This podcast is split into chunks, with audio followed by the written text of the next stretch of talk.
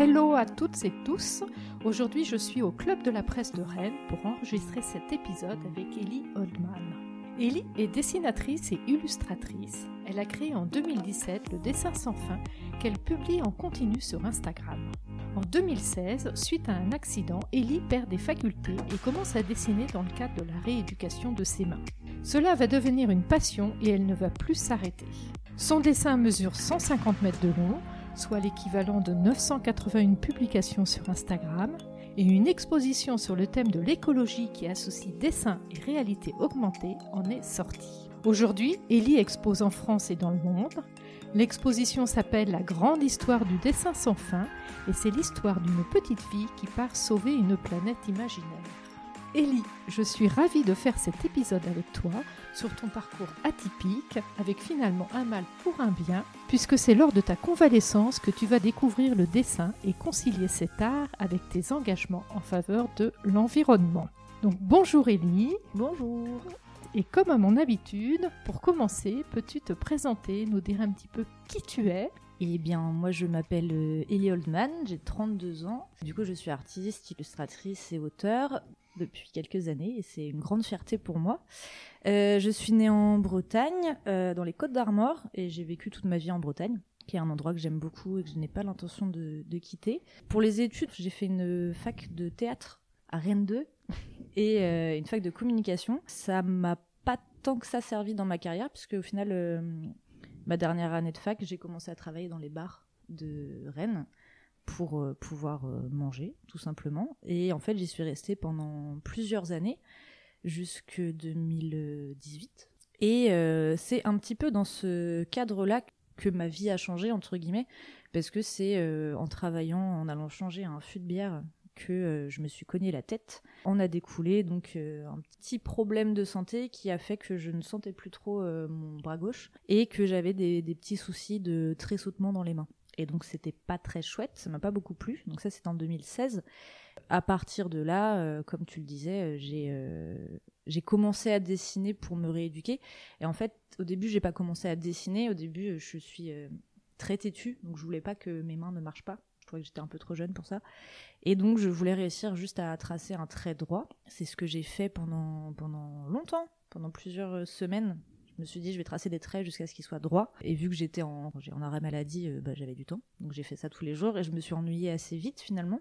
J'ai commencé à dessiner des petits trucs qui étaient pas, euh, pas très esthétiquement euh, intéressants. Je gribouillais, j'essayais de faire des choses. Et au final, je me suis prise au jeu et j'ai commencé vraiment à dessiner. Et en 2017, j'ai commencé le, bah, le dessin sans fin, qui est l'œuvre qui a qui m'a fait basculer dans ce métier-là en fait. Et est-ce que avant tu pratiquais déjà le dessin? Non, pas du tout. J'avais essayé de dessiner quand j'étais euh, ado euh, et euh, c'était vraiment pas une réussite. Du coup, je c'était pas du tout mon truc. J'aimais bien fabriquer des choses, je suis assez créative depuis toujours, mais par contre dessiner, j'étais nulle et ça m'intéressait pas plus que ça. à ce moment-là, c'est vraiment arrivé par hasard parce que je voulais arriver à me servir de mes mains. Mais en fait, de là à dessiner des traits, ensuite à commencer à faire un dessin pour terminer justement, je disais, là, un dessin qui fait 150 mètres de long, comment tu as développé cet art du dessin? Ben, le dessin sans fin, il est parti du syndrome que tous les artistes ont, qui s'appelle le syndrome de l'imposteur, qui est euh, je commençais à dessiner, je commençais à m'amuser, j'avais envie de faire des dessins euh, cool comme plein de gens, donc j'ai passé beaucoup de temps sur Instagram à regarder des artistes et à me dire que j'arriverais jamais à faire un truc aussi cool. Et je voyais des dessins euh, superbes et, je me disais bah ils sont terminés, ils sont bien, on peut les publier, on peut les montrer et tout ça. Et j'arrivais pas à, à savoir quand un dessin était censé être fini. Parce que pour moi, l'artiste, le dessinateur, la dessinatrice, faisait un truc et il y avait l'intention, il savait ce qu'il faisait, paf, il faisait un truc génial et du coup c'était fini et voilà. Et moi, j'étais genre, bah, quand est-ce que c'est fini? Je sais pas. Donc, je me suis dit euh, tout simplement que j'allais pas le finir. Donc, je le finis pas, je continue à rajouter des personnages. Et vu que le format d'Instagram est intéressant, on peut découper des cases, en fait, et les poster. Et je passais beaucoup de temps sur Instagram à regarder ce que faisaient euh, les autres. Du coup, je me suis dit, bah, je vais le poster là-dessus. Et vu que le but était donc de pas le finir, j'ai appelé ça le dessin sans fin. Donc, The Infinite Drawing en anglais, ce que je me suis dit, ça fait plus stylé. Et le concept étant euh, différent, ça m'a permis en fait de me faire remarquer et donc de commencer à, à passer du côté professionnel de la vie. Tu es totalement autodidacte. Ouais. Et en effet, tu as commencé, comme tu viens de le dire, à, te faire connaître sur Instagram. En fait, le compte Instagram a commencé à marcher euh, assez vite. Je trouvais ça cool ça sympa. Je postais des dessins. Il y avait, euh, c'était avec les anciens algorithmes, donc c'était à l'époque où on pouvait encore euh, bah, poster un dessin, les gens le voyaient et du coup les gens venaient le liker. Et, euh, à titre d'exemple, j'avais, je sais pas, des fois sur les premiers dessins qui étaient moches, j'avais 3000 likes et maintenant je poste des choses qui sont de bien meilleure qualité et je vais avoir 40 likes. Alors que le nombre d'abonnés, par exemple, a explosé, tu vois, mais, mais ça, c'est la magie des algorithmes. Et euh, du coup, vu que j'ai pu profiter de l'ancien algorithme, au final, le nombre d'abonnés a, augmenté assez rapidement. Je sais plus exactement en combien de temps. Ça m'a permis d'être euh, repéré par le programmateur du festival Maintenant à Rennes, donc euh, de l'association Electronica, qui m'a proposé d'exposer le dessin au festival. Et c'est vrai qu'à ce moment-là, en fait, c'était c'était complètement n'importe quoi. Il n'y avait pas vraiment de volonté artistique ou d'engagement ou quoi que ce soit. Je dessinais euh, au pif euh, ce qui se passait dans ma vie et euh, le format se prêtait pas du tout à une exposition. Parce que si je l'imprimais, on était à peu près sur 60 cm de large et une quinzaine de mètres de haut. Ce qui, si tu l'imagines, en format exposition dans une salle est juste improbable parce que tu ne peux pas voir ce qu'il y a de dessiné. Et en plus, il y avait, il y avait tout n'importe quoi. Il y avait des Pokémon, enfin, il y avait plein de choses que, qui n'étaient pas intéressantes à, à exposer. Mais euh, moi, j'ai dit euh, OK, parce que je trouvais ça super chouette. Je dis bon, bah, allez. En fait, il faut savoir qu'à chaque fois, moi, je dis oui. Euh, je dis ok on va faire un truc super grand super génial et après je réfléchis c'est des fois ça pose problème dans ma vie mais dans ce cas là finalement c'était bien et du coup j'ai dit ok on va faire une fresque on va faire c'était vraiment au pif j'ai fait on va faire 5 mètres sur 2 mètres 50 parce que comme ça c'était grand et on va l'exposer au prochain festival maintenant et euh, vu que l'association Electronica bosse énormément sur euh, bah, les nouvelles écritures numériques, la réalité augmentée et tout ça, ils m'en ont parlé, ils m'ont fait bah ce serait bien de faire un truc euh, qui bouge. Et donc j'ai fait ok, je sais pas faire. ils m'ont dit bah non mais tu voir, on a des trucs pour le faire facilement. Donc j'ai dit ok, c'est parti. Et de là, euh, bah, j'ai fait une campagne Ulule, qui est une campagne de financement participatif auquel ont participé euh, ma famille, euh, les clients que j'avais au bar, par exemple. C'était un petit peu comme un pourboire finalement. Plein de gens que je connaissais, mes amis, et plein de gens que je connaissais pas aussi, des gens sur des abonnés d'Instagram. Au final, tout ça a pris une ampleur assez dingue parce que j'ai quitté mon travail. Donc la proposition d'exposition, ça devait être l'été 2018, et la campagne Ulule, ça a été septembre-octobre, et en novembre, j'ai quitté mon travail. L'association Electronica, du coup, est devenue euh, mon producteur,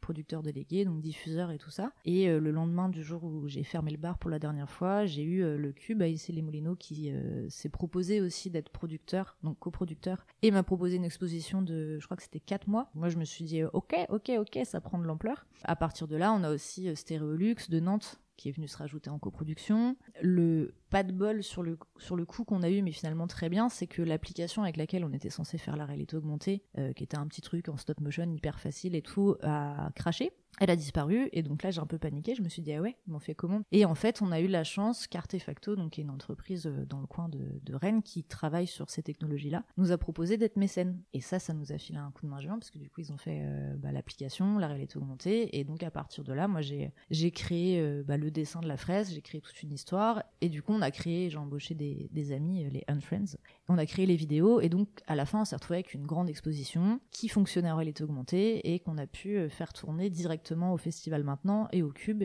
et euh, s'en est suivi bah, plein plein de choses. En quoi consiste justement cette exposition? Au moment où ils m'ont demandé d'exposer, je me suis dit ah ok cool, euh, beaucoup de gens vont le voir. J'ai pas eu à me creuser la tête longtemps, je me suis dit j'ai envie de parler de quelque chose qui me touche vraiment.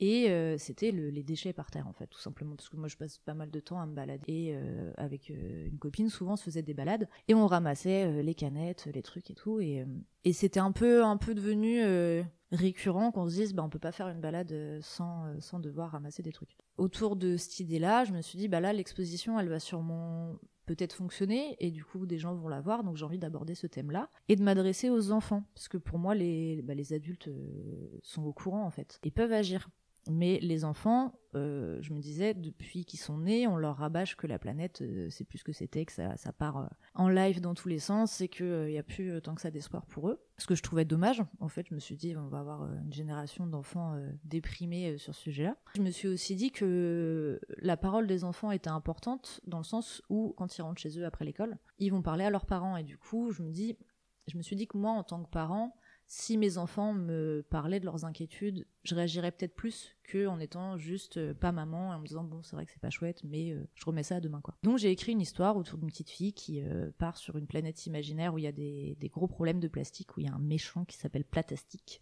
qui est venu plastifier tout le monde, qui a mis des déchets partout et donc l'idée c'est d'aller accompagner cette petite fille sur cette planète et de l'aider à bah, sauver les habitants, ramasser les déchets. Enfin, il y a tout, tout plein d'histoires plus ou moins. Disons qu'il n'y a pas une grosse logique euh, si on est adulte et qu'on veut quelque chose de cohérent. Mais euh, quand je suis en exposition avec les enfants, la première phrase que je leur dis, c'est qu'ils vont devoir activer leur super pouvoir d'enfant pour comprendre ce qui se passe. Et le super pouvoir, c'est l'imagination. Et effectivement, il y a une histoire de gens enfermés dans des bocaux euh, pour pas qu'on les entende râler. Il y a des habitants qui manifestent, qui sont plastifiés. Enfin, il y a plein de, choses plus ou moins euh, farfelues. Oui, mais malgré tout, tu fais passer des messages. Je pense que les messages sont assez clairs. Ouais. Voilà. Effectivement, il y a, une, énorme dose de répression. Il y a un côté Big Brother. Il y a le plastique qui est là partout. Enfin, je, pense que pour les adultes, c'est assez clair et même pour les enfants, euh, ils s'y retrouvent assez vite. Mais l'idée, c'était de dédramatiser un peu tout ce sujet-là et de pouvoir rigoler du fait que bon la, planète en vrai euh, ça commence euh, à être tout pourri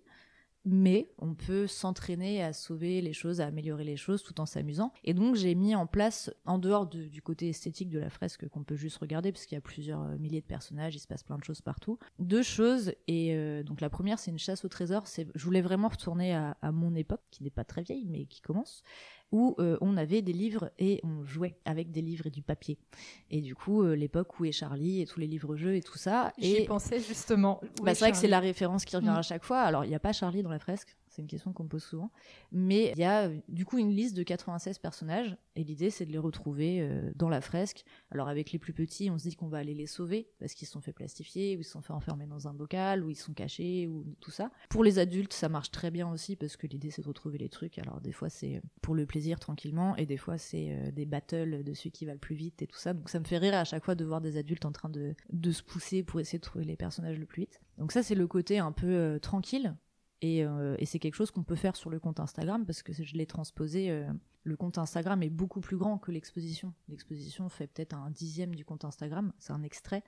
Et du coup, sur, euh, sur le compte, entre les identifications et les posts, en gros, si on connaît Instagram, on voit de, quoi je parle, et ben il y a la chasse au trésor, donc on peut le faire. L'idée c'était qu'on puisse le faire en attendant le bus ou quoi. Et donc ça, c'est une partie qui est tranquille et que je continue à, à alimenter. Et il y a l'autre partie qui est la réalité augmentée. Et là, c'était vraiment l'idée de redonner le pouvoir aux enfants et de leur expliquer que même s'ils n'ont pas euh, le droit de vote, euh, la carte bleue, euh, le droit de choisir tout, ils peuvent agir et ils peuvent ramasser les déchets et donc ne pas les jeter en fait en extension. En gros, l'idée c'est qu'il y a neuf endroits dans la fresque où il y a vraiment des animaux qui ont des problèmes et tout ça avec des déchets. Et du coup, dans les vidéos, on va aller scanner cet endroit-là, ça va déclencher sur la tablette une vidéo. On va avoir des petites mains d'enfants enfin des petites mains, mais du coup qui symbolisent les mains des enfants, qui vont venir enlever les déchets. Et en fait, en enlevant les déchets, on va avoir de la musique, on va avoir de la couleur, les animaux vont être contents, les habitants vont être sauvés, et euh, ça va. C'est très très calme en fait. C'est vraiment euh, des petits dessins animés. L'idée étant de leur dire que euh, sans dramatiser, sans forcément faire des, des, trucs de fou, on peut juste améliorer les choses. Et en fait, cette cette exposition, elle s'articule beaucoup autour d'une médiation dans les écoles, dans les salles d'exposition, médiathèques et tout ça, où on va vraiment aller parler avec les enfants de euh, bah, est-ce que tu peux transposer ça dans la vraie vie ou pas, ou est-ce que c'est juste vraiment imaginaire euh, Il va y avoir plein de choses dans la fresque en fait qui accrochent l'œil pour les enfants et qui vont euh, permettre de, d'explorer en fait des pistes. Il va y avoir des, bananes emballées dans du plastique et là à chaque fois on se pose la question de est-ce que c'est nécessaire, pourquoi c'est fait? Il y a pas mal de blagues, hein. il y a des il y a des pubs pour euh, des cours de natation euh, pour apprendre aux tortues à nager avec les pailles et tout ça, donc c'est rigolo. Mais la question c'est est-ce que à ton avis euh, elles ont besoin de prendre des cours les tortues? Et du coup c'est de passer beaucoup par l'absurde, par les choses rigolotes pour pour dédramatiser des choses qui sont très graves et qui sont très réelles en fait. Et donc ça on le fait avec les enfants et après donc avec l'association Electronica, donc on, on va programmer des expositions, mais on va aussi programmer de la médiation et des ateliers où on va faire euh, composer aux enfants euh, des dessins sans fin, on va faire des coloriages, on va faire euh, dessiner avec eux, tout, autour en fait de, du dessin, de l'écologie, les déchets et tout ça, et de l'absurde, et de s'amuser en fait. Et moi, l'idée, c'était surtout qu'en rentrant, les enfants puissent en parler à leurs parents et leur dire, bah en fait, moi aussi, j'ai envie d'aller ramasser des déchets parce que je me suis amusée finalement, sans que ce soit moralisateur, juste pour leur leur permettre de dire qu'en fait ils font quelque chose et que c'est pas forcément désagréable de se dire euh, je vais ramasser des déchets et tout ça. Et, les enfants, euh, comment ils réagissent lors des ateliers? Oh bah plutôt bien. en général, ils, rigolent et en plus il y a un paramètre qui est assez drôle pour eux dans la fraise, c'est qu'on a deux exemplaires. On en a un qui est au mur, donc ça fait 12 mètres carrés, et euh, qui permet du coup de prendre du recul et qui permet d'avoir une exposition aussi plutôt classique et qui puisse être vu pour, par les adultes et tout. Et il y a la version au sol qui est imprimée sur du lino et qui fait que les enfants peuvent marcher dessus en chaussettes. Et ça, c'est cool parce que ça nous permet de leur euh, dire vraiment on part en voyage sur une exposition, donc pour le coup on a le droit de la toucher, on a le droit de marcher dessus. Alors nous, ça nous sert aussi à faire que quand la tablette tombe, ça va, les enfants sont pas très grands et c'est du lino. Mais en fait, c'était vraiment pour les faire sauter dans cette planète imaginaire, les faire rentrer dans ce monde-là. Et du coup, ça nous permet un peu avec tous les âges euh, d'interagir. Quand c'est des, primaires, quand ils sont petits, on va pouvoir aller euh, jouer sur les différents sens. Par exemple, s'il y a euh, un habitant qui s'est fait enfermer dans un bocal parce qu'il a dit que le plastique c'était pas cool, et bah avec les enfants on va aller faire semblant de le libérer en passant son pied dessus, on va aller frapper aux portes des habitants pour savoir comment ils vont, et puis on va aller ramasser les objets avec les, tablettes, on va courir sur la fraise pour trouver les, personnages de la chasse au trésor. Et en fait, il y a ce côté, euh, je sais que les enfants ont toujours envie de toucher, et du coup là, on leur a donné le droit, c'est-à-dire qu'on ne touche pas le mur, c'est une expo classique. Par contre, le sol, on peut, et c'est la même chose, et ça leur permet aussi de voir tout, parce que quand on a un enfant, ce qui se passe à 2,50 m de haut, on va pas forcément le voir. Et donc on a ces, deux euh, formats-là, quand on peut, on les expose ensemble. Souvent, quand on est en école ou, euh, ou en médiathèque, on n'a que le sol pour pouvoir le monter avec les enfants. C'est comme un grand puzzle en fait. Et quand on est en exposition plus classique ou à l'étranger, du coup, on va avoir le mur principalement pour euh, avoir un format euh, ordinaire, entre guillemets, même si ça reste très très grand à, installer. Et du coup, non, les enfants en général adhèrent même plus facilement que les adultes parce que le côté loufoque et n'importe quoi de l'histoire, ça leur va en fait. Et en plus, ça leur permet de, vu qu'ils revêtent ils mettent leur euh, super cap d'imagination dans l'histoire. Euh, l'histoire commence par une chèvre qui tombe, euh, enfin, qui est dans un bocal et qui tombe du ciel et qui s'écrase dans le jardin de la petite fille. Et du coup, je peux avoir des discussions géniales avec les enfants sur ça t'est déjà arrivé d'avoir une chèvre qui tombe dans ton jardin? Et des fois ils me disent oui ou il y a des enfants qui se font attraper par des poubelles et je leur demande ça vous est déjà arrivé? Ils font bah ouais ouais ouais et du coup j'aime beaucoup moi avoir des discussions avec les enfants sur comment ils se font manger par les poubelles, par exemple. Finalement, au travers du loufoque et du rocambolesque, tu arrives à faire passer un message puis à les embarquer parce que. Bah c'est ça. Moi, je sais qu'à chaque fois, j'ai un peu du mal à arrêter euh, de leur raconter n'importe quoi aux enfants parce que parce que je suis très en phase avec eux sur ce genre de discours et, euh, et je vois bien l'âge à laquelle, euh, fin du milieu de collège, fin de collège, on commence à essayer de rationaliser tout. Et du coup, c'est pas que les discussions sont moins intéressantes, mais elles sont beaucoup moins drôles. Et puis peut-être aussi une prise de conscience, euh, pas encore? Non, ils ont, ils ont la prise de conscience. En fait, ça m'est déjà arrivé des fois d'être un petit peu déprimé parce que j'ai eu des enfants qui m'ont dit, bah de toute façon, nous, ça sert à rien qu'on fasse des études parce que la planète, elle, va s'arrêter avant qu'on les ait finis, donc autant qu'on fasse rien. Et là, c'est un peu compliqué. Où j'ai déjà eu des enfants qui pleurent parce que euh, ils pensent que c'est de leur faute, que euh, la planète va mal, que les animaux sont sont malheureux, euh, sont blessés et tout ça. Et donc c'est aussi un moment, c'est vraiment pour dédramatiser, leur dire bah déjà c'est pas de ta faute. Et euh, Platastique euh, dans l'histoire, c'est bah, c'est l'humanité d'avant en fait, c'est pas forcément toi. Après ça peut être à toi et à ta génération d'améliorer les choses et du coup, on a des discussions très très basiques sur euh, est-ce que tu veux absolument avoir que des jouets en plastique, neufs ou pas neufs? On va parler de donner, on va parler de troquer. On va. Est-ce que tous les ans tu veux des habits neufs? Ou est-ce que euh, tous les ans tu veux avoir un nouveau jouet? Est-ce que si t'en prends soin, il dure longtemps, t'es pas obligé de le changer? Et en fait, c'est vraiment ça. Alors, de temps en temps, j'ai des enfants qui s'en fichent euh, royalement, mais la plupart du temps, justement, moi, ça m'a redonné espoir dans la vie, hein, parce que je me disais, je ferai pas d'enfants, c'est foutu, la planète, elle va pas durer longtemps et euh, de voir que cette génération-là qui arrive est vraiment, vraiment au courant, que tout le travail des, des, professeurs, justement, aussi marche, je me dis, bon, peut-être que je m'autoriserai à avoir des enfants, parce que peut-être qu'il y a de l'espoir, tu vois. Tout à fait, c'est vrai que ça, ça peut donner espoir et aussi à ces, à ces enfants. Jusqu'à quel âge, en fait, euh, tu réalises l'exposition également au lycée? Ah ouais, ouais, ouais. En fait, on, on commence. L'idée, c'est que la réalité augmentée, on le fait pas en dessous de 6 ans. En fait, je suis hyper partagée parce que mon exposition marche euh, avec les nouvelles technologies. Et je trouve ça hyper intéressant, le monde des possibles est, fou avec ça.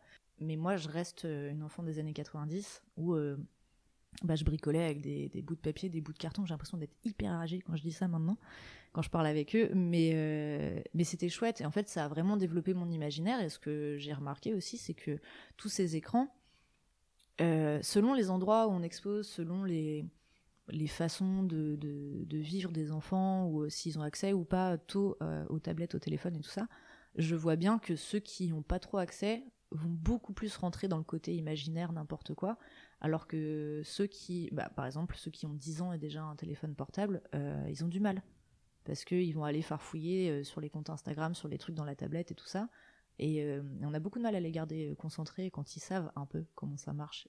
Mais ouais, j'ai vraiment cette espèce de de moitié-moitié sur c'est trop cool, la réalité augmentée, ça permet de leur montrer des choses. Effectivement, les vidéos, ça les impacte.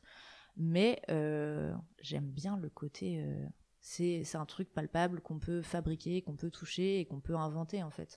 Et à chaque fois, on, invente de nouvelles histoires avec les enfants euh, basées sur ce qu'ils me disent. Moi, je suis assez euh, douée en improvisation de choses euh, sans aucun sens. Et du coup, s'ils me disent ah bah tiens, il y a ça, peut-être que ce personnage-là, il fait ça, et bah du coup, on va inventer des histoires avec les enfants pour ce jour-là et qui disparaîtront après, c'est pas grave, mais qui resteront dans leur tête par contre. Ouais, et ça peut aussi t'inspirer pour la suite du dessin, peut-être?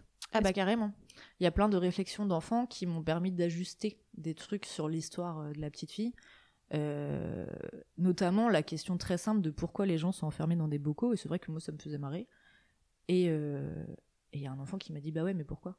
Et j'ai fait Bah, parce que. Et j'ai improvisé direct. Après, je me suis dit, je vais garder ça. Je fais, bah, parce que, en fait, les gens râlent tellement parce qu'on a explosé leur maison, qu'on les a plastifiés et tout ça, que le prince, là, pour pas les entendre râler, il a dit de fermer les bocaux, comme ça on les entend moins. Voilà. Et du coup, le gamin m'a fait Ah bah ouais, ok. Et je me suis dit, ok, c'est convaincant, je garde. Et donc, c'est vrai que j'ai développé d'autres morceaux de l'histoire par rapport au fait de. On n'a pas, on n'a pas le droit de râler, on est, on est censuré, du coup, on est enfermé dans des bocaux. Et il y a des gens qui font des manifestations dans la fresque, et quand c'est des enfants en France, euh, c'est assez simple. Parce que du coup, vu qu'on est très doué en grève, en manifestation, et eh ben ça leur parle direct, et donc du coup, ils comprennent bien euh, les, habitants qui protestent à côté du château. C'est assez rigolo et, ouais, moi ça me permet de créer plein de plein d'histoires euh, à chaque exposition, donc je, je m'ennuie pas quoi. Tu exposes, tu dis en effet, en France, euh, principalement auprès d'écoles ou de centres sociaux, de centres aérés. C'est euh très très très varié. On a fait des expositions dans des toutes petites écoles. On est allé à Saint-Ganton et même moi je saurais pas t'y ramener tellement c'est tout petit et tout perdu dans la Bretagne. Et euh, on a passé euh, sur une année euh, beaucoup de temps dans cette école à créer un livre avec les enfants en réalité augmentée. On a inventé la vie de plein d'animaux qui avaient des soucis et tout ça. Et ça, c'était hyper intéressant. Des fois, on va aller dans une médiathèque pendant une journée, des fois, c'est pendant une semaine. On a eu une exposition à la Cité des Sciences, au Cube à Issy-les-Moulineaux. On a été exposé, bah, du coup, au festival maintenant, vu que c'est la maison mère. On a eu plein, plein de choses différentes. Et notamment, on est rentré dans le catalogue de l'Institut français il y a deux ans, 2020 la fameuse année. Et euh, ça nous a permis d'avoir des expositions dans une trentaine de pays. Et là, par exemple, on va avoir une exposition en Indonésie, on est en train de travailler sur des expositions au Japon, on va retourner en Malaisie. Alors, quand je dis on va retourner, en gros, c'est la fresque qui y va, parce que grâce au super Covid, euh, moi, je suis pas allée à l'étranger. Tu impacté par euh, le, Covid. Alors, j'ai eu ce qu'on appelle en langage actuel un SUM intersidéral. Euh, dans le sens où euh, du coup la fresque sort en septembre 2019 au Cube et à, Rennes au festival maintenant. C'est trop cool, je suis trop contente, ma vie change, je, suis un peu genre waouh, qu'est-ce qui se passe et tout. On fait euh, une exposition, je crois, à Partenay de Bretagne. Donc c'était cool, c'était à côté et tout ça. Je me dis bah trop bien, on va aller sur des gros endroits et puis des petits endroits pas loin et tout. Et là, paf, Covid juste au moment où euh, il y avait plein d'expos qui s'étaient mises en place, moi j'étais genre waouh, c'est fou ce qui m'arrive en fait, c'est trop bien.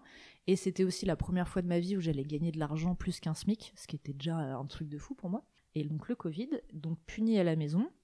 Et en fait, je m'étais dit genre mais c'est foutu. Je me suis dit euh, bon, la vie ne tourne absolument pas autour de moi, mais si je peux m'arrêter deux secondes pour râler, franchement, c'est pas juste parce que c'est juste au moment où je commence à faire un métier qui me plaît et et en fait, j'avais de la chance parce que j'avais le chômage, donc j'ai quand même pu manger. Je me suis pas retrouvée euh, dans une galère sans nom. Et j'étais, bah vas-y, c'est foutu.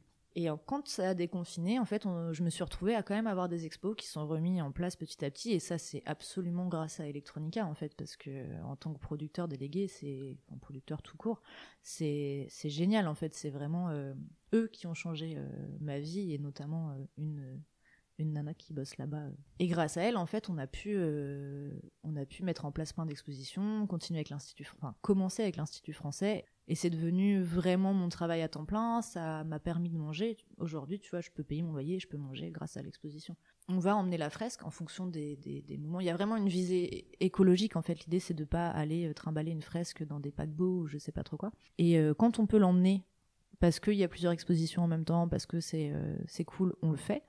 Et il y a surtout, ça m'a permis de, de mettre en place un petit stratagème que qui me tenait à cœur. En fait, je voulais pas avoir dessiné une fresque qui dit que le plastique c'est pourri et aller faire imprimer des fresques euh, en plastique qui du coup ne seront ni recyclées ni réutilisées et qui sont pour une semaine ou un mois d'exposition. Et des fois, les gens qui exposent la fresque ont euh, comme impératif de l'imprimer sur une bâche, donc en plastique. Donc j'étais un peu coincée avec ça. Et donc j'ai pris la décision, euh, j'ai imposé un petit peu au départ ma décision de, de donner l'œuvre en fait. Et donc c'est complètement étrange en tant qu'artiste. Et enfin, je pense que ça se fait pas spécialement dans le domaine de l'art. Mais en gros, quand je vais avoir euh, une exposition qui est, je sais pas moi, en Malaisie ou qui est même à Tours là dernièrement, ils impriment la fresque et je leur laisse, alors on, passe un, contrat de don qui va me permettre de gérer la vie de la fresque après. L'idée, c'est vraiment que des enfants euh, la voient, qu'ils puissent jouer avec jusqu'à ce qu'elle euh, meure de sa belle mort, entre guillemets. Et euh, à la Cité des Sciences, notamment, bah, ils l'ont gardée, et donc du coup, elle va être accessible pour les enfants pendant longtemps, parce qu'elle est sur un, un, matériau qui est solide. Et donc, je ne sais pas combien de fresques, finalement, il y a dans le monde, je ne sais pas où elles sont toutes, on essaie de récupérer les photos, mais je sais que par exemple en Malaisie, elles sont dans des écoles. Euh, en Indonésie, on ne sait pas encore où elles vont être. À Laval, il y en a une là qui va être placée euh, à côté d'un musée, je crois. Et puis l'application qui va avec la fresque, en fait, elle est disponible sur les stores. Elle s'appelle le ah. dessin sans fin, ce qui fait que, par exemple, si euh, tu peux, avec ton téléphone, juste scanner la fresque, t'installes l'application et tu vas pouvoir toi-même jouer, trouver les chasses au trésor, trouver les, les vidéos. Et ça marche aussi avec le compte Instagram. Euh, et, non, l'idée c'est qu'elle suffise à elle-même. C'est pour ça qu'on la donne, parce que sinon il n'y aurait pas d'intérêt à la laisser quelque part si elle sert à rien toute seule. Qu'on puisse l'animer et puis. Euh, tu sais combien d'enfants ont été concernés par l'animation? Bah, on a dû faire une cinquantaine d'expositions et euh, du coup ça dépend. Des fois, tu vois, la Cité des Sciences, elle est restée 4 mois. Le Cube, elle est restée 4 mois officiellement, mais elle est restée quasiment un an et demi grâce au Covid. Ça nous a permis de voir qu'elle tenait bien au mur. Hein. Elle est bien accrochée. au moins, vous testez la durabilité. Ah, bah, c'est ça. On s'est dit, bon, bah, c'est bien, elle est restée quasiment deux ans. Mais non, je sais pas, je pense que ça, je vais te dire au pif, euh, peut-être 10 euh, 000, peut-être 50 euh, 000 enfants. J'en sais rien, en fait. D'accord. Tu es très demandé, tu es sollicité. À mon plus grand étonnement, hein. je t'avoue qu'à chaque fois, j'ai une chance de fou. Pour l'instant, depuis 4 ans, là, j'ai jamais eu à démarcher. C'est-à-dire qu'en dehors de la fresque, euh, bah, forcément, je suis illustratrice, donc je vais travailler pour des affiches, pour des, visuels. Euh, et pour l'instant, on m'a demandé de bosser et j'ai pas encore eu ce moment de creux et je touche du bois là parce que je te le dis donc faut pas que ça me porte la poisse mais où euh, je, je, dois aller demander à travailler et c'est une chance énorme et en fait ça je pense clairement que c'est grâce à la fresque parce que du coup ça et le fait que j'ai fait un TEDx euh, très très vite avant même d'avoir fini la fresque, ça m'a donné ce qu'on appelle une street cred qui n'était pas forcément méritée, mais euh, très vite TEDx, j'étais en train de, je venais de finir la campagne Ulule je crois, ils m'ont proposé de faire ça, donc je savais pas ce que c'était, je dis oui, j'ai vu que c'était quand même un truc de fou. C'est le TEDx de Rennes avec plus de 3000... Euh, ouais, c'est ça, je suis passée juste après Jean Jouzel, qui est le prix Nobel du climat c'était assez euh, n'importe quoi dans ma tête parce que j'étais sur, le coup la légitimité j'y étais pas trop. Je mais qu'est-ce que je fais là? Pourquoi vous m'avez choisi moi alors qu'il y a euh, Bérangère des Suez Méditerranée et c'est ouf ce qu'elle raconte et, elle a un, vécu par rapport à ça elle a une ancienneté et moi je débarque et je passe sur la scène de, de TEDx. L'avantage c'est que c'était à Rennes du coup. J'ai vraiment vu l'impact parce qu'à partir du moment où j'ai fait un TEDx j'avais pas fait la fresque. On était en mai. La fresque j'ai terminée en fin juillet et elle était exposée en septembre donc clairement, j'étais sur scène à faire, vous allez voir, ça va être trop cool. Et c'est exactement ce que je te disais au début. Genre, je dis oui, je fais ça va être trop bien et j'ai aucune idée de ce que je fais. Et donc là, j'étais un peu genre, je l'ai quand même dit devant 3000 personnes sur un TEDx qui va être sur une vidéo et qui tourne et qui a un truc réputé. Et donc là, clairement, je peux pas me foirer parce que sinon, bah, bah c'est adieu quoi. Et, euh, et j'ai eu de la chance, ça a bien marché. Mais à partir de là, quand les gens euh, savaient que j'avais fait un TEDx, d'office, ce que je faisais, c'était bien. Genre, c'est pas parce qu'il y a marqué TEDx que c'est forcément génial. Et puis moi, j'aime bien aller euh, chercher la petite bête. Et j'ai vraiment, bah, dans le TEDx, je le dis, un esprit de contradiction gigantesque. Et c'est euh, exactement pour ça que, j'ai fait tout ça. pas que pour ça, mais Par exemple, mon ancien responsable m'avait dit Tu crois que tu vas y arriver avec tes petits coloriages quand je voulais partir du boulot? Vu que je suis complètement immature, des fois j'ai fait Tu crois que je vais pas y arriver? Eh ben, juste pour te prouver que je vais y arriver et te dire genre nanana. Bon, après, j'ai très vite oublié cette façon de penser parce que je l'ai fait parce que j'aimais le faire et que voilà, mais il y a toujours un peu ce côté genre, ah ouais, tu crois que je suis, cap je suis pas cap? Des fois, ça, des fois, ça me met dans des positions un peu compliquées. Mais... Ouais, mais en même temps, c'est des beaux challenges. Et puis, quelle, euh, quelle fierté, parce que finalement, euh, quand, par rapport à tout ce que tu viens de nous dire, là, c'est une mais super ça, réalisation. je, pense que je suis encore, tu vois, même quatre ans après, au moment où je me dis, euh, je n'ai pas forcément pris la mesure de tout ce qui s'est passé. Par contre, je me rends compte de la chance que j'ai ça c'est clair, tu vois, je te dis par rapport à d'autres artistes qui, je sais, j'ai énormément d'amis artistes où c'est hyper compliqué de bosser. Là, cette fresque géante, en fait, elle me fait vivre et c'est fou.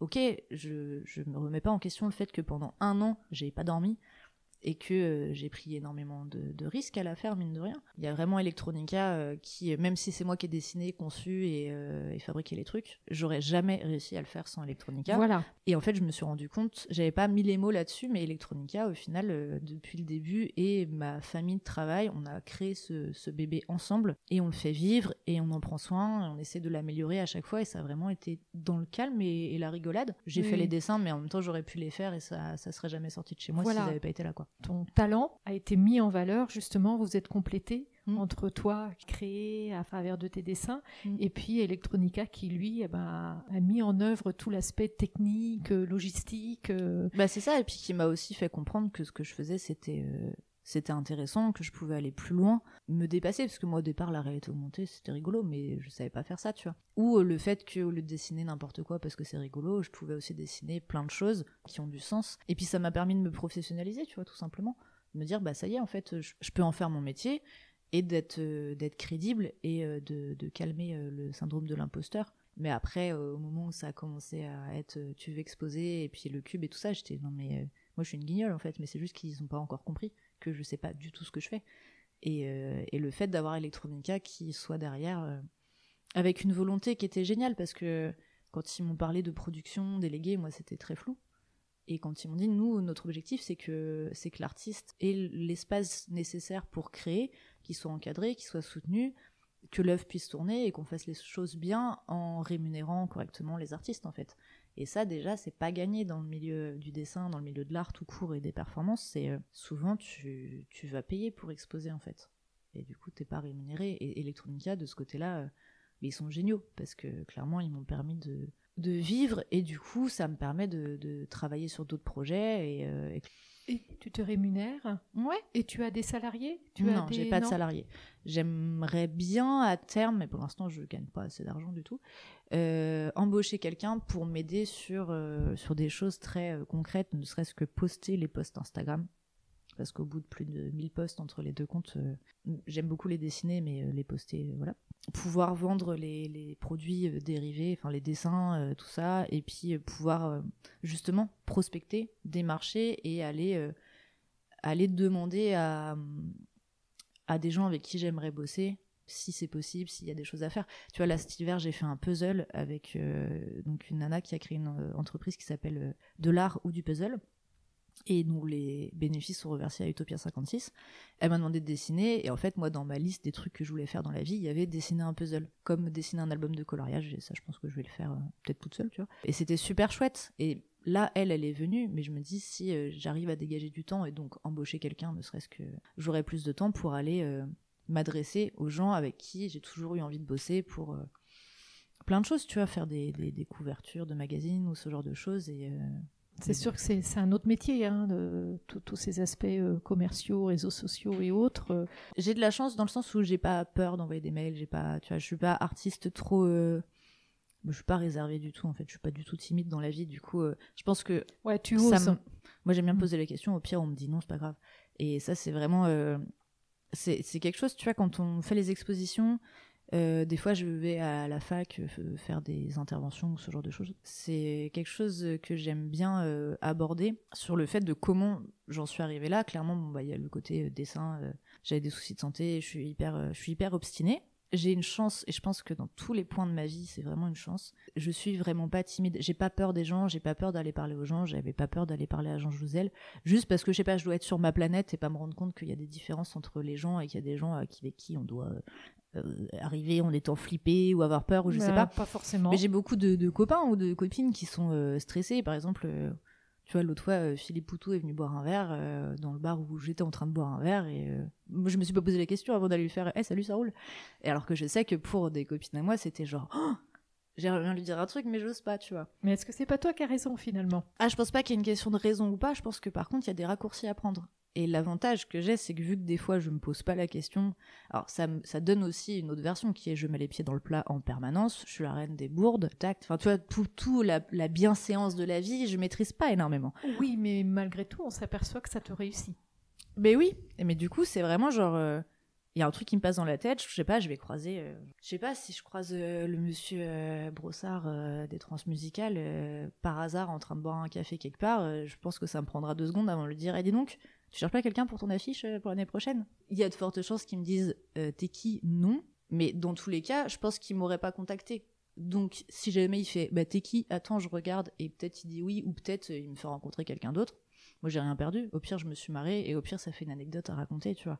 Enfin voilà. Et, en fait, c'est vraiment le conseil à chaque fois que je donne aux, jeunes qui me disent mais moi j'y arriverai jamais euh, à dessiner ou à tel autre objectif, tu vois. Il y a il y a deux parties. La première, euh, en général, je leur dis bah voilà, si tu veux te lancer dans un truc super sérieux ou super improbable ou tu sais pas n'importe quoi, pose-toi la question du respect. Ça, c'est vraiment beaucoup avec les collégiens, et puis je pense que ça s'applique à tout le monde, en fait. C'est, c'est en trois temps, à mon sens. C'est tu te respectes toi-même, premier, c'est vraiment premier. Et que les collégiens, ils ont du mal avec le fait qu'il faut se respecter eux en premier. Après, tu respectes les autres, après, tu respectes ton environnement, et en général, je leur dis, à partir de là où tu as coché ces trois cases, tu peux faire n'importe quoi, mais le truc le plus débile du monde, au pire, tu rates, hein, c'est pas grave, tu apprends quelque chose, mais tu feras du mal à personne, et puis, euh, bah vas-y, lance-toi, quoi. Donc ça, c'est la première chose. Et la deuxième chose, c'est, euh, si tu poses pas la question, tu pas la réponse. Donc si tu n'oses pas, euh, bah il se passera rien. Si tu restes chez toi à fantasmer sur une vie en te disant, bah peut-être que que euh, quelqu'un va m'envoyer un mail et ça va changer ma vie. Non, clairement non. Peut-être que euh, si je pose la question, après, euh, genre, ils vont me trouver trop nul et du coup, ils vont pas me contacter, je sais pas quoi. Bah, en fait, si tu poses pas la question, ils sauront même pas que t'existes. Et ça, et ça peut créer des, relations humaines qui sont cool en plus. Après, tu vois, il y a des gens avec qui je continue à être en lien et c'est vraiment partie de Eh, salut, ça roule. Ouais, mais comme tu dis, à partir du moment où tu te respectes toi et tu respectes les autres, tout se passe bien finalement. Bah, je pense qu'on peut mettre les pieds dans le plat en permanence, oser plein de trucs et rater plein de trucs tant que ouais, tant que t'es dans le respect, tu vois. Tu m'avais posé la question en off de est-ce que j'ai envie de conseiller, est-ce que j'ai envie de dire quelque chose aux femmes Voilà, c'est en effet une question que je pose. Et eh bah clairement, euh, osez, osez vous prendre des râteaux quoi. Osez poser la question parce que si on, si vous n'êtes pas le, le petit euh, truc qui va agiter le reste, bah il se passera juste rien. Et quand on nous dit non, ça veut pas dire euh, t'es nul en fait. Ça veut pas dire on s'en fout de toi, ton projet est pourri ou quoi que ce soit. Ça veut juste dire c'est pas forcément le moment, c'est pas forcément abouti. Et, euh, vraiment, rater des trucs, ça apprend beaucoup de choses. Ça apprend à faire plein de choses. Moi, j'ai raté des, kilos de dessin et j'en rate toujours. Et j'ai des tonnes de projets euh, avortés, euh, foireux à la maison. mais limite, faites des trucs ratés avec le cœur et en le racontant aux gens plutôt que faire des petits trucs réussis chez vous que personne ne verra jamais. Enfin, faut, ouais, rater et oser. Et quelles sont tes fiertés, là, justement, par rapport à ton parcours et Déjà, d'avoir dessiné un super grand truc alors que je savais pas dessiner, il y a des fois où je me dis que quand même, je suis plutôt gérée, tu vois. Et que, bah non, que les, gens qui viennent à l'expo, les enfants, en fait, euh, accrochent et que ça leur plaise. Et après, dans les trucs plus personnels, euh, il y a euh, le fait de subvenir à mes propres besoins et d'arriver à, à vivre bah, une vie cool bah j'en suis assez fière parce que je m'étais dit euh, c'est pas c'est pas gagné tu vois genre en travaillant dans les bars euh, en sachant pas trop quoi faire de moi et tout ça. Et donc de pouvoir euh, dire à, ma maman hé t'as vu j'ai fait tel truc ou lui dire ah bah t'as besoin de 200 balles bah si tu veux je te les prête maman alors qu'avant bah, c'était plutôt genre hé maman tu peux m'aider c'est compliqué rien que ça ça me rend hyper fière de me dire que que je suis plus en demande de d'aide euh, matérielle de la part de, de mes proches et tout ça. De me dire que, que même si je reste euh, complètement immature sur beaucoup de sujets, je suis devenue euh, adulte et que ça s'est passé dans, dans le calme et dans des trucs joyeux et que ça tourne autour de qui je suis vraiment et pas de faire carrière dans un métier qui me plaît pas, mais qui me permet d'avoir un statut social ou quoi que ce soit. Tu tu es totalement aligné en fait. Ouais, là, je, là, mon métier, c'est d'être moi, de raconter des, des bêtises en faisant des dessins. Je peux me lancer dans des projets. Enfin, c'est quand même une grande liberté et du coup, c'est une chance énorme. Mais c'est clair. Je suis je suis consciente que même si c'est pas que grâce à moi, bah il y a une partie de ça qui est grâce à moi et du coup j'en suis assez fière.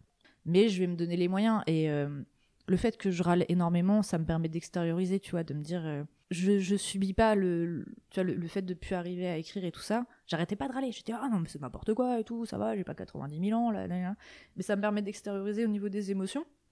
Donc, désolé pour mon entourage, des fois c'est fatigant. Mais par contre, euh, ouais, en parallèle de ça, je vais, je vais être super obstiné à, recommencer jusqu'à ce que ça marche, tu vois. Et des fois, mon côté buté, enfin, tu pourrais demander à, mon, à mon copain, euh, c'est fatigant. Hein. Comme le côté pied dans le plat, c'est fatigant. Mais dans le boulot, pas mal. Est-ce que dans ton parcours, tu as des. Alors, je parle de mentors, d'inspirants, euh, qui justement euh, sont pour toi une référence et t'accompagnent également dans, ton, dans, cette réussite? Moi, je vais faire dans le classique, mais il y a ma maman de base. je pense que c'est la Ma mère, elle est hyper créative, elle fabrique tout le temps des trucs. J'ai toujours vécu dans, dans un espèce de. C'est pas un bordel, tu vois, mais il y avait plein de choses, il y avait plein de choses pour créer partout, tu vois, il y avait toujours des ateliers dans nos maisons. Et la possibilité de faire des choses, c'est-à-dire, je voulais faire un truc euh, plus ou moins euh, idiot. Elle faisait, bah oui, bah vas-y. Et du coup, d'essayer des choses, de rater plein de trucs, de faire des trucs qui marchent pas. Et de. Ma mère, elle a un humour extrêmement absurde. On sait pas pourquoi. Et en fait, je pense que clairement, j'ai hérité de ça. Et du coup, je suis habituée à, ce qu'on me dise, bah vas-y, et pas qu'on me demande pourquoi, tu vois. Et qu'on, pas qu'on me dise, bah non, ça va pas marcher parce que si, parce que ça. Ma mère, elle, a adoré nous lancer dans, des plans foireux jusqu'à ce qu'on se casse la tête et qu'on revienne et qu'on fasse, bon, la prochaine fois, je ferai autrement, tu vois. Et pas qu'on rentre en se disant, je ferai plus. Mais elle nous disait, bah attends, peut-être que juste t'as raté à la fin, tu vois, mais euh, teste autre chose, quoi.